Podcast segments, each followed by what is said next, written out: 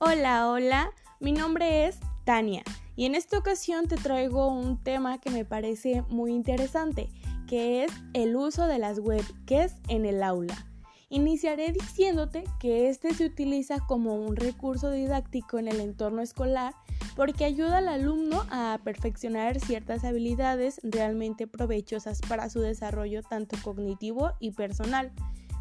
Esta es una investigación guiada a través de una serie de pautas y recursos que da el profesor. Pero ¿por qué es importante incorporarlas? Pues bueno, te diré.